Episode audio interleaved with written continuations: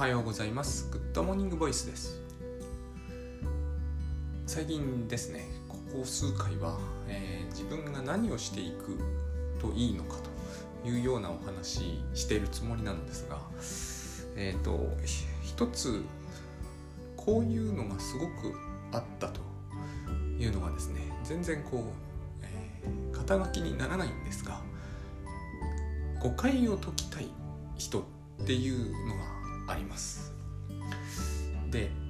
これも非常にいろんな意味で微妙だし、えー、の誤解解く活動家とかにいう名前を、えー、考案したいわけではないのであの結局こうそれを意識して持ちながらやることの活動の名前としては違う名前を使うということに、えー、なってるならざるを得ないと思うんですけど、えー、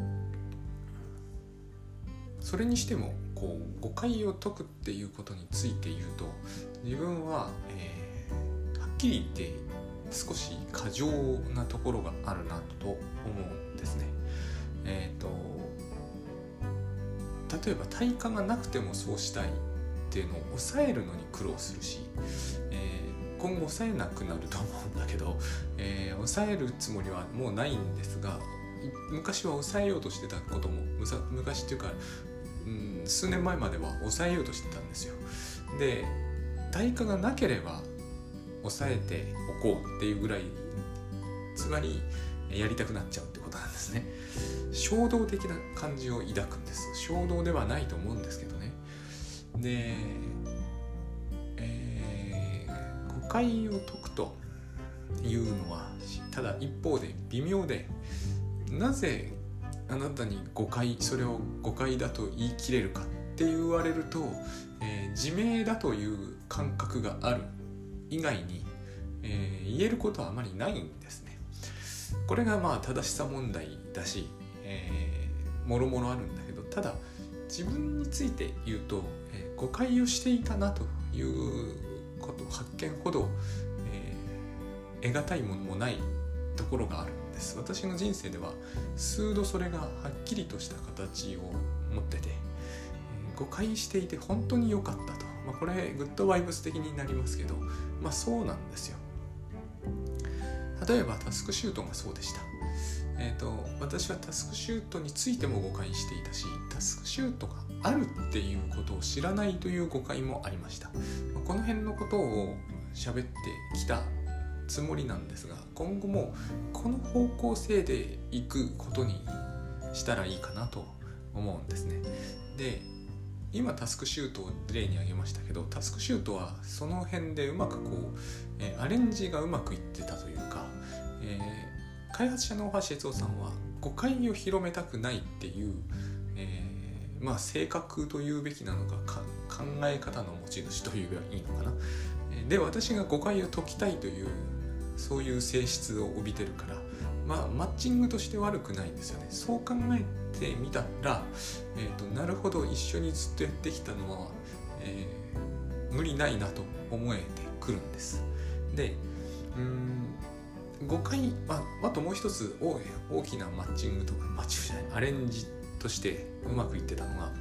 タスクシュートというのはそもそも誤解されがちだなというこれは、えー、GTD に比べて大きな、えー、弱点の一つでしょうがないんだけれどもあのえっ、ー、とことの性質上どちらかといえば誤解されやすい方法論だしツールでもあるパッと見の印象とその中でやってることのマッチが、えー、ミスマッチなんですね。で GTD は、えー、あれもまあそれも私は誤解なんだと思うんだけれどもでもやっぱりこう入り口としてえっ、ー、と何て言うんですかね普通の人のしあのものの考え方としてああいうものが好きであれば多分ああやるっていうのはイメージがつかみやすい。えー、つかみやすいがゆえの誤解もありますが ありますがえっ、ー、とまあ広まりやすくはありますよね。でうんとそういうことがあるわけですよすでに。まあでもこれも言ってみればグッドバイブスそのものでもあるしもうちょっと言っていくとこう当然こう類似を意識する人はいらっしゃるでしょうけど、えー、仏教だってそうなんですよ仏教というのは、えーと言ってみれば人は、えー、もう知覚の段階で全部誤解しているっていうのが、えーと、肝だと思うのでそれがまた救いになるっていう考え方だし、えーと、そういうことなんですよねさっきも言ったことですが。あの、私がタスクシュートで、まあ、タスクシュートを使い始めて初日にですねすごいびっくりしたのがあこのツールを私は完全に誤解してたなということだったんですけどもっと大事だったのが、えーと、こういうものがあるということは、まあ、当然なんですが知らなかったなということなんですね。で知らないという誤解って大きいものだと思うんです。えー、私はその時間管理というものを長らくそれこそタスクシュートの前から留学する前からですね延々こう何て言うんですかねチャレンジし続けてたんだけどそういうふうにやってる人はよくご存知だと思うんですが無理なんだろうなってどっかで思ってるという気がするんですよ。私はもうそういう気がしてたんですよね。えっ、ー、とこんなことを無理なんだろうなって思ってたんですよ。だけどタスクシュートに出会ってあ無理じゃないんだっていう発見があった。この無理なんだというのは誤解なんだっていう発見なんですよね。これが大事だったと思うんです。こっちの方が大きい。でこの自分がえー、思い描いた通りの世の中の姿をしてないというのはやたら言われることなんだけど日々やっぱりですね、えー、誤解をし続けているとそうは思えないんですよね。世の中は自分が思い描いてる通りの姿をしているような気がしてしかもそれに失望してしまうと、えー、希望がなくなるんですよ、えーと世の中で生きるっていうのはまあ時間管理なんて諦めるしかないんだと。そういう世の中を脳内でしっかり描いてそういう眼差しでもって、えー、世の中見ると、え、いろんなものがあるんだけどフランクリン・プランナーとかえっ、ー、とそうですね私がやってたので言うと新潟キャノテックさんのだとかまあいろいろあるんだけどもどうせこういうものを全部ロータスノーツとかねあのそういうものですよ。そういうものに期待はするんだけど最初からでも失望と絶望も入り乱れてるわけですよね。また前と同じようなことになるんだろうなと。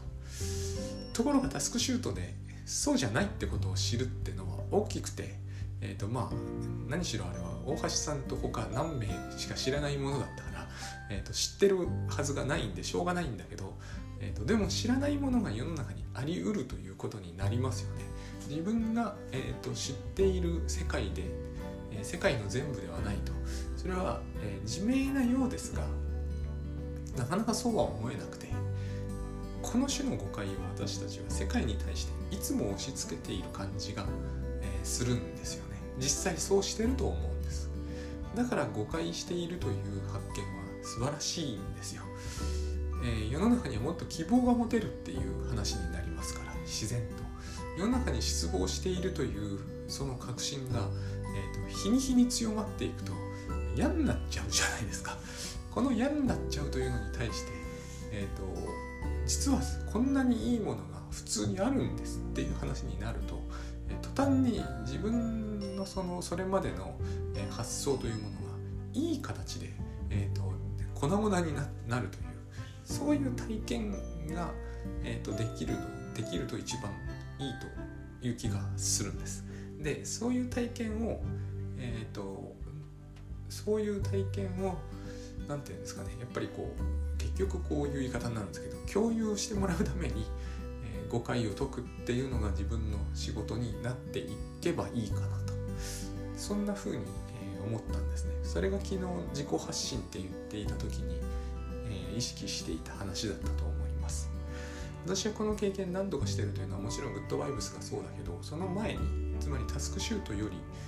前でかな、うん。タスクシュートより前にアトピーがあったわけです。でアトピーも同じなんですよタスクシュートと、え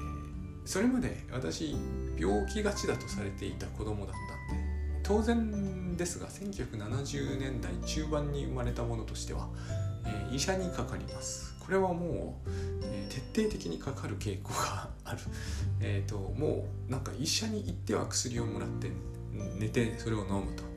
でまあ基本的に治るわけじゃないですか。今思えばそこにもさまざまな誤解があるんだけど科学振興みたいなのが最大級高まっていた時期ではあるんですよね。ある程度、えーと、今よりずっと強かったような気がします。科学進行ですよねあれは。なぜならば中身についてはよく分かってないままやってることだから、えーと、あの処方してくれる人は中身についてもよく分かってたと思うけどもらって飲む方はもうお医者様の薬を飲んでおけば治るぐらいな勢いなんですよ。しかもそれが科学的であればあるほどいいことになっていたんですよ。1980年代前半ぐらいかなピークだった気がします。今よりも本当ずっと強かったと思いますね。で、えーと、とにかくそうやって薬で治すわけだから。つまり薬で治らない病気は、えー、大変なわけですよ。薬で治すんだからもうそれしかないんだからえっと薬で治らない病気を自分が抱えてしまったということになるとこれ不思議なんですけどね。まず最初に感じることはこうもうなんか世の中から追放されたような気になるんですね。僕みたいにこう病気がちっていう風なレッテルを一旦貼られたものとしては何つうのかなその、医者を使うことによって初めて社会の中にいられるみたいな感覚がだんだんこう固まってきてですね。それは家族ぐるみで固めちゃうんですけどね。固まってきてあのそうしていないと,、えーと、ダメな感じになっていくっていうのがあってでアトピーっていうのがまさにそれに相当するんですよ。何やっても治んないっていう病気になるんですよ。でさっき言った通りこうだんだん失望していくじゃないですか。えーと、あれやこれやの両方があるんだけどもう本当に数えきれないぐらい試してきたんだけど一向によくはならなかったわけですね。そうするとこうこれ治んないんだろうなって思い始めるじゃないですか。っていうかとっくに思うんだけど。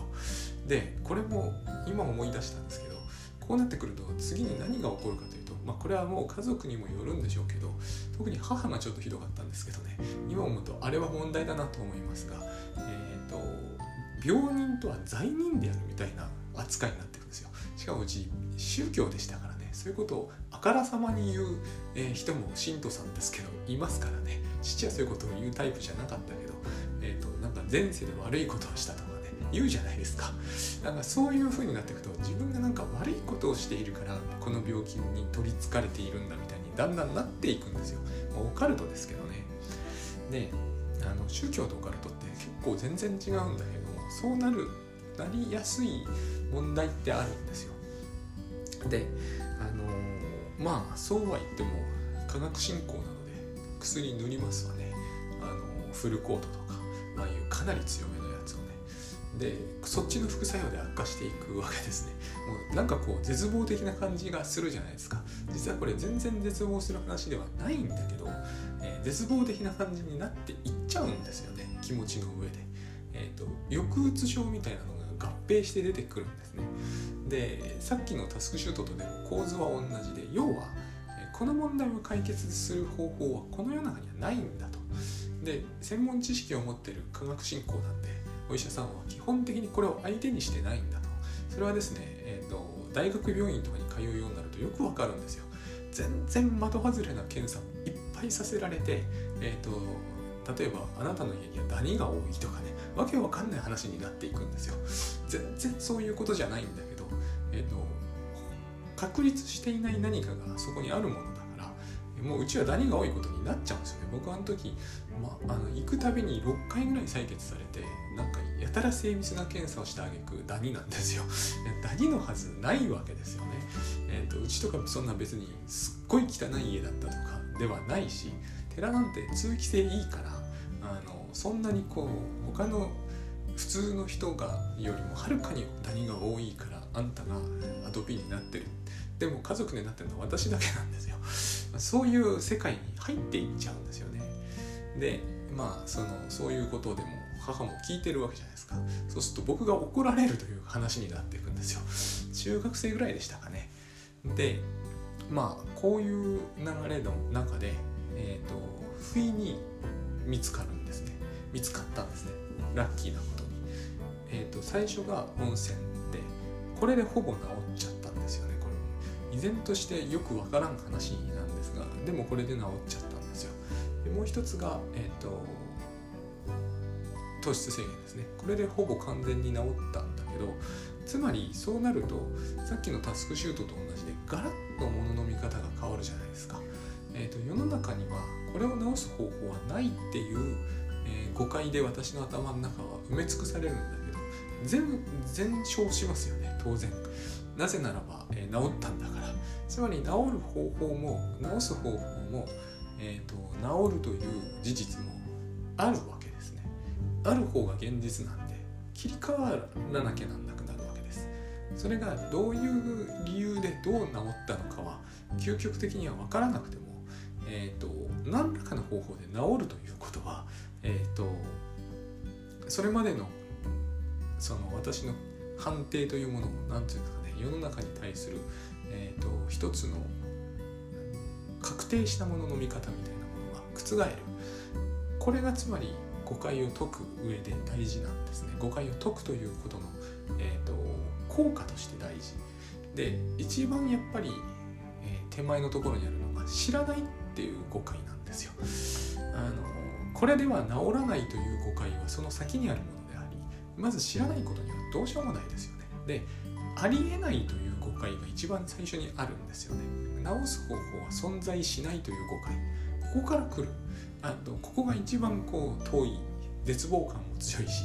えーと、とだから知らしめるという誤解を解き方が誤解の解き方があって普通そういう言い方しませんけどねえーと、広く周知するみたいな。それが最初のやっぱり役割になるはずだなと。実は誰にとってもそうなんじゃないかなと。あのでアトピーでしょまあ様々あるんだけどすっ飛ばしてタスクシュートでしょで様々あるんだけどすっ飛ばしてグッドバイブスなんですよ。これは私がその他人を怖がるのは、え、必然だってまり他人を怖がらないという私は存在しないという今までの構造とちょっと違うんですけど他人をみんなが怖がってるわけじゃないですからね。他人すなわち怖いものなのではなく他人を怖がる私というものこれに対する固定的な見方がやっぱり確立していたわけですね。でそれが、えーとま、こんなにも面倒くさい事態を引き起こしているというのも基本無視していたわけです。この2つをうんとまあこの2つの重大な誤解があって、えー、そのまま突っ込んでたから私は、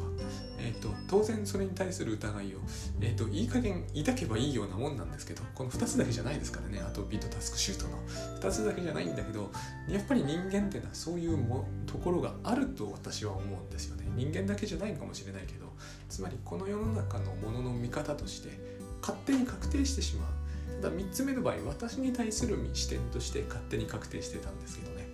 えーと、私とは他人を怖がるものであってこれはしょうがないんだと。でそれを、えー、タスクシュートを使うことでむしろ日々強化していくわけですよ、えーと、要するにやらかさないようにあの手この手を打って怖がるわけだから私は。怖がらないように、えー、怖い目に遭わないようにしてあげようと。これを強化すればするほど怖くなっていくというえー、副作用もあるし、えーと、あとこれをどれほど強化しても防ぎきれないという問題もあるんですよ。で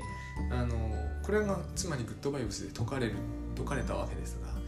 この誤解を解くということでやっぱりさっきの2つと全く同じことが起こるわけですね。まず、えーと、あり得るという可能性について検討できるというのともう一つは、えーと実際にそれがありえた場合にはあの想像以上にこう副産物がでかい。これは時間管理の時もアトピーの時もそうだったんですけど、えーと、直すためにもっと真剣になってもよかったと思えるぐらいやっぱり得られるものはこう連鎖反応的に得られるところがある。例えばこれも不思議なんだけど私の場合ですよ。グッドバイブスで対人に対する対人恐怖とはちょっと違うんで例えば人の目を見たり顔を合わせるといきなり怖くなるっていうのとは違うんで対人不安みたいなもんなんですが神経症みたいなもんですよね。えっと、ここから解放されると、えっと、私は糖質制限なしでもアトピーは出なくなっちゃったんですよね。えっと、なんでなのかはなんとなく内的には説明できるんですけどこれを、えっと、納得いくようには説明できないです。多分それをやってそれを今、えーと、トライするとですねグッドバイブスやればアトピー治りますみたいに聞こえちゃうと思うんですがそうではないので、えーと、私の場合にはこの対人不安の神経症みたいなのがとっても強くあってでそれがありとあらゆる問題を著しくややこしくしていたんだけどそれが全部なくなった途端にこう何て言うんですかね一日中継続していた緊張感ガクッと下がったのでえ、ー、とそれが多分心身症として現れなくて済むっていう意味なんですよねもうちょっと踏み込んで言うと、うん、人と会うということは体にかゆみを覚えうるような話であるっていう、えー、私のこう感覚があってそれに体がある意味応えてくれていたそういうことだと思いますね。えーと、それがなくていい状態になったので、かゆみという反応がなくなっていく。そういう流れなのかなと。こういうことはあるんですよね。あの、一番私に分かりやすい心身症の事例として2つあるな。はっきりと見たこともあるっていうこととしては、えーと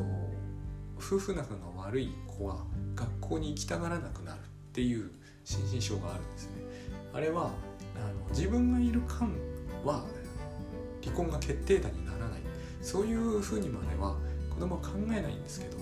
ある程度そういう感覚があってだからこう家から出られない。し、えー、学校行くように強要されても、えーと、と子供が気にしてるのは両親が別れてしまうことだったりするわけですね。この話は前もしたとは思うんですがで私はそれをなぜ見たかというとまあ見たんですけれども、えー、でも子供はそうなだめられて大丈夫だからというか何が大丈夫なのかっていうのがすごいずれてるんですけど親に言わせれば学校行っても大丈夫だからって言ってんだけど子供が心配してるのは家庭の心配だからね、えーと、そういう話は通らないんだけどまあ学校行くわけですよね。そして、えーと行くようになってしばらくして、えー、離婚されたという家庭があって非常にこう子供っていうか心身症ってすごいなって思うんですけどこれは心身症というか、えーと、体に出てるというよりはでも熱出たりするから体に出てなくはないんですけれどもね。あの行動に現れる形をとってますがでも近いんですよね。行動と体に出るというのはタイアップするみたいなものが心身症だと思います。で自分はそれから解放されてみて、えーとつくづくですねこう二度とえあの対人不安感を持つのは何があろうとやめようってこういう気持ちになれるんですね。えー、なぜならばそれには多分アトピーがついてくるでしょうからね。えーと、それで考えると相当嫌じゃないですか。他人が不安なだけでは済まなくて、えーと、あれにまつわる諸々のこう不快感を全部取り戻していくことに取り戻すというかあのなんかこうお祓いをしたこれもオカルトだけど、えーと、漫画みたいなやつでお祓いをした悪霊が全部返ってくるみたいな感じになるんですよ。だから割とこう、えーと、強引にでも少し強気にでも、えー、そういうのは振り払いたいって思えるようになるんですよね。心身症まで来るとやっぱりこう精神的な問題っていうものが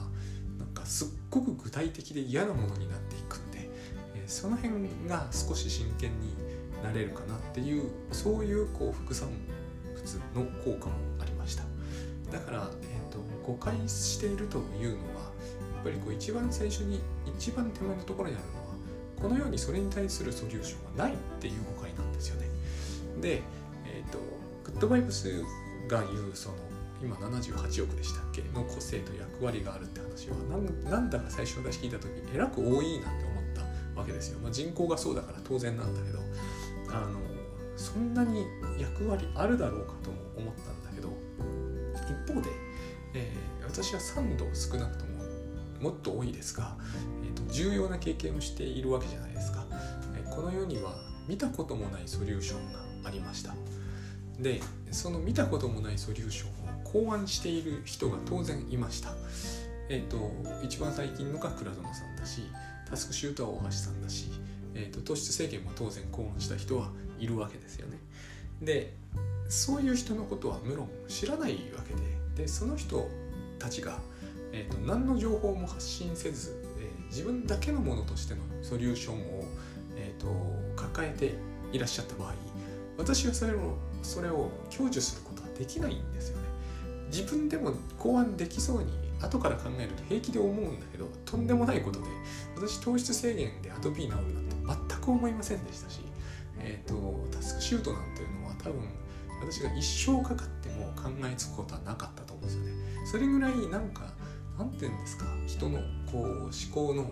え癖ってものがあってやっぱり、えーと、私が考えることはいつも GTD みたいだったわけですよ。GTD のことを知る前から GTD みたいなことはずっと考えてたんですね。あれがだからとっつきやすいってことなんですよ。そういう思考回路は持ってたわけですね。でもそういう思考回路を持っちゃうとタスクシュートみたいな発想には至れないんですよね。ずっと GTD みたいなことを、うんと、あのアリューみたいなものを多分1000種類ぐらいは考案しては失敗してるんですよ。この変な執念深さがタスクシュートに出会えたとも言えなくもないんだけど、えーと、そういうことがあったんですよね。だから自分じゃ考案できないんですよ。これが多分人は一人じゃ生きられないってことなんだろうなと思うんですよね。ウッドバイブスもそうで、えーと、私は寺にいたんだから、えー、ああいう発想を持てても良さそうなもの。で、えっ、ー、とどこがどう違うっていうのは難しいんですけれども、えー、結局それは何、うん、て言うんですかねえっ、ー、と例えば私の場合で言うと寺に住んでるってことがむしろハンディになってしまうんですね。えー、そのなんだろうなイリュージョンというもの一つとってもイリュージョンということについては、えーと、家でも死ぬほど言われてるわけですよ。えーと、なんなら毎朝5回唱えるんですよ。5回唱えると1時間かかっちゃうんだけど5回唱える中に書いてあることはイリュージョンだってことばっかりなわけですよね。でそれを何遍唱えようと何回確認しようと心の底では自分には分かんないことだろうなって思ってる自分がいるわけですね。えーとそういう幼い頃から繰り返し繰り返し偉い人がこれを発見しました。イリュージョンですイリュージョンですっていうのをずっとやってると偉い人には分かることなんだろうなっていうふうに僕の頭の中では固まるんです。でこういうふうに固まってる人ははっきり言って信徒さんにもいっぱいいますよ、えーと、結局これは、えーと、いつか分かればいいことだってことにしちゃうんですよね。で今は自分にはまるで関係のないことみたいに考えてしまう。だから言ってることってな内容そのものはグッドバイブスとそれほどは違わないというか酷似しているという面もあるんだけど、えーと、これをイリュージョンだと思ってみるというのを、えーと、日常生活の中に入れるっていう発想はなかったわけですよ私にはね。で自分に当てはめるという発想はましてやなかったわけですよ。えー、自分の対人不安はイリュージョンだとイリュージョンなのは分かってるんだでも私は対人不安を持つ人だっていう方が強くて圧倒的に優勢で、えーと、そうは考えないんですよね。だから、えーと、お経の本に書いてあるってではダメなんですよね。ここが非常に大事で、えーと、目の前の人がそれを喋ってくれるっていうのがまずいるんですよ。父が喋ってくれそうなものだとは思うんですが父はどっちかっていうとやっぱりこう、えーと人が面倒くさいのはしょうがないぐらいな 人だったりするんですよ。もう性格ってありますからね。えーと、そこでは全然仏教的じゃなかったりもするわけですよ。日常生活の会話の中では。だからえっ、ー、と解けないんですよね。要はそれでは。で私はむしろそれを固めていたわけで、えー、タスクシュートも同じなんでですね。時間管理というものはできないんだと。そういう確信を持っちゃってるんでえっ、ー、と大橋さんができるんですよって言ってくれたわけじゃないんですよ。私がその衝撃を受けたっていうのは使った初日にえっ、ー、となんだろうななんつ言えばいいかねえっ、ー、と自分のことは何も知らない。これもウッドバイブス的ですがっていうことを時間に関してだけですが、突きつけられるんですよねあのツールは。えっ、ー、とあなたは何のために生きていて、えー、何に何をしようとしているのかを全く分かってないっていうのが、えー、ツールの側からこう猛烈にえっ、ー、と何て言うんですかねこう目の前に置き置かれ続けるっていうんですかね例えば時間が大事だと言って時間を使ってることのために私は生きてるんだ例えばそういうふうに考えてるとするじゃないですか。そうやってタスクシュートをいざ見てみるとあなたは、えー、食べて寝るために生きてるんですよっていう答えが返ってくるんですよ。だってそれが圧倒的な大量に使ってる時間ですから。で普通に自然自然に過ごしてるつもりなのに、えーと、明らかにこう例えば私は本を書くために生きていたいんだみたいに思ってたとするじゃないですか。でも本書いてるのはわずか私の場合だけど24時間のうちの35分とか。あとはもう食事食事睡眠みたいな世界にドドーッとなってるわけですよね。でこれ否定のしようがないんですよ。事実としてそうなんで。もし時間を使うことのために生きてるとか時間を使うことによって生きてるっていうなら明らかに僕は食べるために生きてるか食べることによって生きてるかその両方かなんですよ。あれを見るとね。そういうふうに見るだけで、えーと、こう時間管理っていうものについての考え方ラッと変わるんですよね。GTD では出てこないですから、えー、睡眠のためにとか食事のためにってそういうのは最初からそもそもリスト上にないはずですからね、えー、ある人もいるかもしれないけど僕は全然ないんですよ。毎日食べてましたから、えーと、食べなきゃと思ってそれが気になることとして心の中でモヤモヤするなんてことは決してなかったんで。そういうことなんですね。だからそういうふうにして、え、アプローチもソリューションもありしかもそれを考案する人がいると。だから78億もいるっていうことには、えー、相当の可能性があっていいわけですよね。仮にそれらの人とダイレクトにつながることはないにしても、えー、地球の裏側みたいなこともあるわけだから、えーと、国内に限って言ったって1億じゃないですか。だから、えーと、自己発信って大事だなって思うんですよ。発信してもらわないとわからない。あの藤子不二雄 A さんが、昨日亡くなったっていうニュースを見ましたけど彼は漫画道ですごい発信してくれたじゃないですか。えー、と漫画家になるっていうことについてのあの発信を。あれは私は情報発信というよりやっぱり自己発信だと思うんですけどもで私はあれを、えーと、何回読んだか分かんないぐらい読んでるんですね。なぜか分かんないです。私は漫画家になりたいと思ったことはないんでなれると思うこともなかったんで、まあ、これもイリュージョンかもしれませんけど、つまり誤解かもしれませんけど何にしてもなかったんで、えー、ただあれが一番僕が読んだ漫画だとは思います僕ももともと A さんは好きで、えーとまあ、これは別に比較する必要は全然ないんですが F さんよりははるかに好きだったので A さんの漫画は、えー、一国初期のものを除いてはほぼ全部間違いなく読んでいると思うんですね。えーと、F さんのは断片的にしか多分それはまあいいんですが、えーと、あの漫画道なんかがそうで、えーとつまり足りてないとよく思うんですね。えーと、私が子供の時なんかひどいもんだったけど今でもこれほど発信のできる時代なのに例えば人々はどうやって働いてるのかということがほとんどわからない。たとえあの少なくともあの漫画道に書かれているようなレベルでは全然わかるようになってない。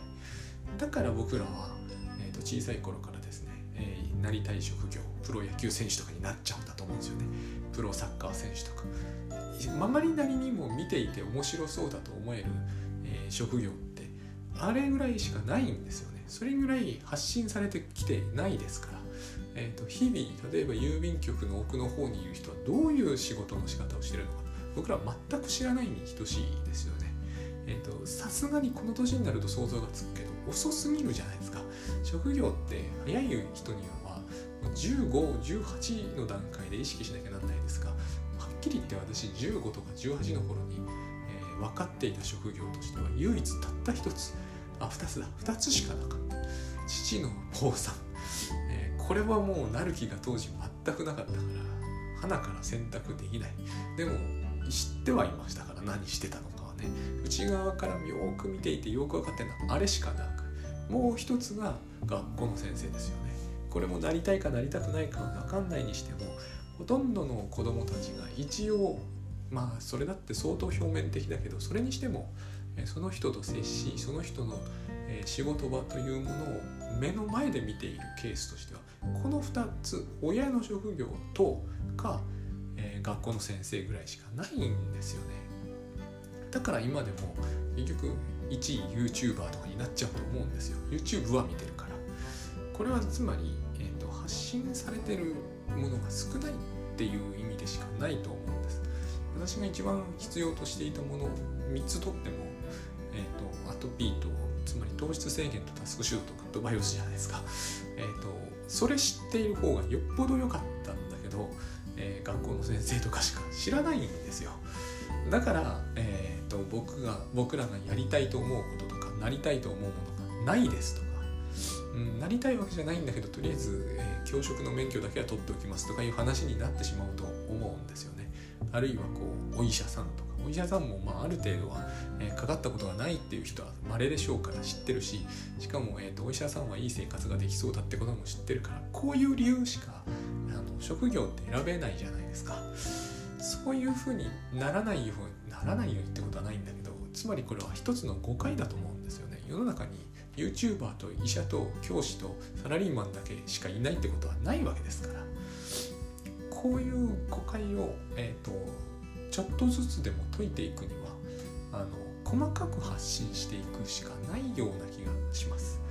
で、えーと、残念ながらあのブログとか今は、まあえ、SNS もありますけど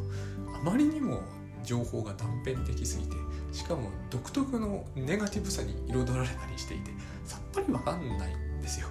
えー、人が結局仕事中何をしているのか。もう全然わかんないような気がします。前よりはそれでもずっとマシなんですけど私が子供の頃は今よりもさらにはるかにひどかったですからネットがなかったんで本当にこうサラリーマンというのははっきり言えば、えー、満員電車に乗るっていうシーンしか見ないぐらいなそういう人たちの集団だったしあとはやっぱり学校の先生でしょ。でプロ野球選手になりたいってそういう話になっちゃうんですよ。それじゃたまったもんじゃないというかあまりにもえっと、情報不足なので、えっと、だから私たちは誤解しちゃうと思うんですよね。大きくなったら一部一握りの人たちだけはプロ野球選手になれて他の人たちはみんな満員電車に乗る毎日になると。嘘ではないかもしれないけれどもえっ、と何て言うんですかね。やっぱりこれは結局何もありえないっていうのとよく似てると思うんです。私がずっと抱いていた失望感と似てると思うんですよね。そこには誤解しかなくて、えーと、大きな大きな誤解があって、えー、中身について何も知らないのになんかこう何もかも分かったような気になりしかも失望感が漂うというね、えーと、それをなんとか、えー、もっとできるんじゃないかなと思うしそのやり方の一つが多分、えー、みんなで自己を発信するっていうことになっていくんじゃないでしょうか。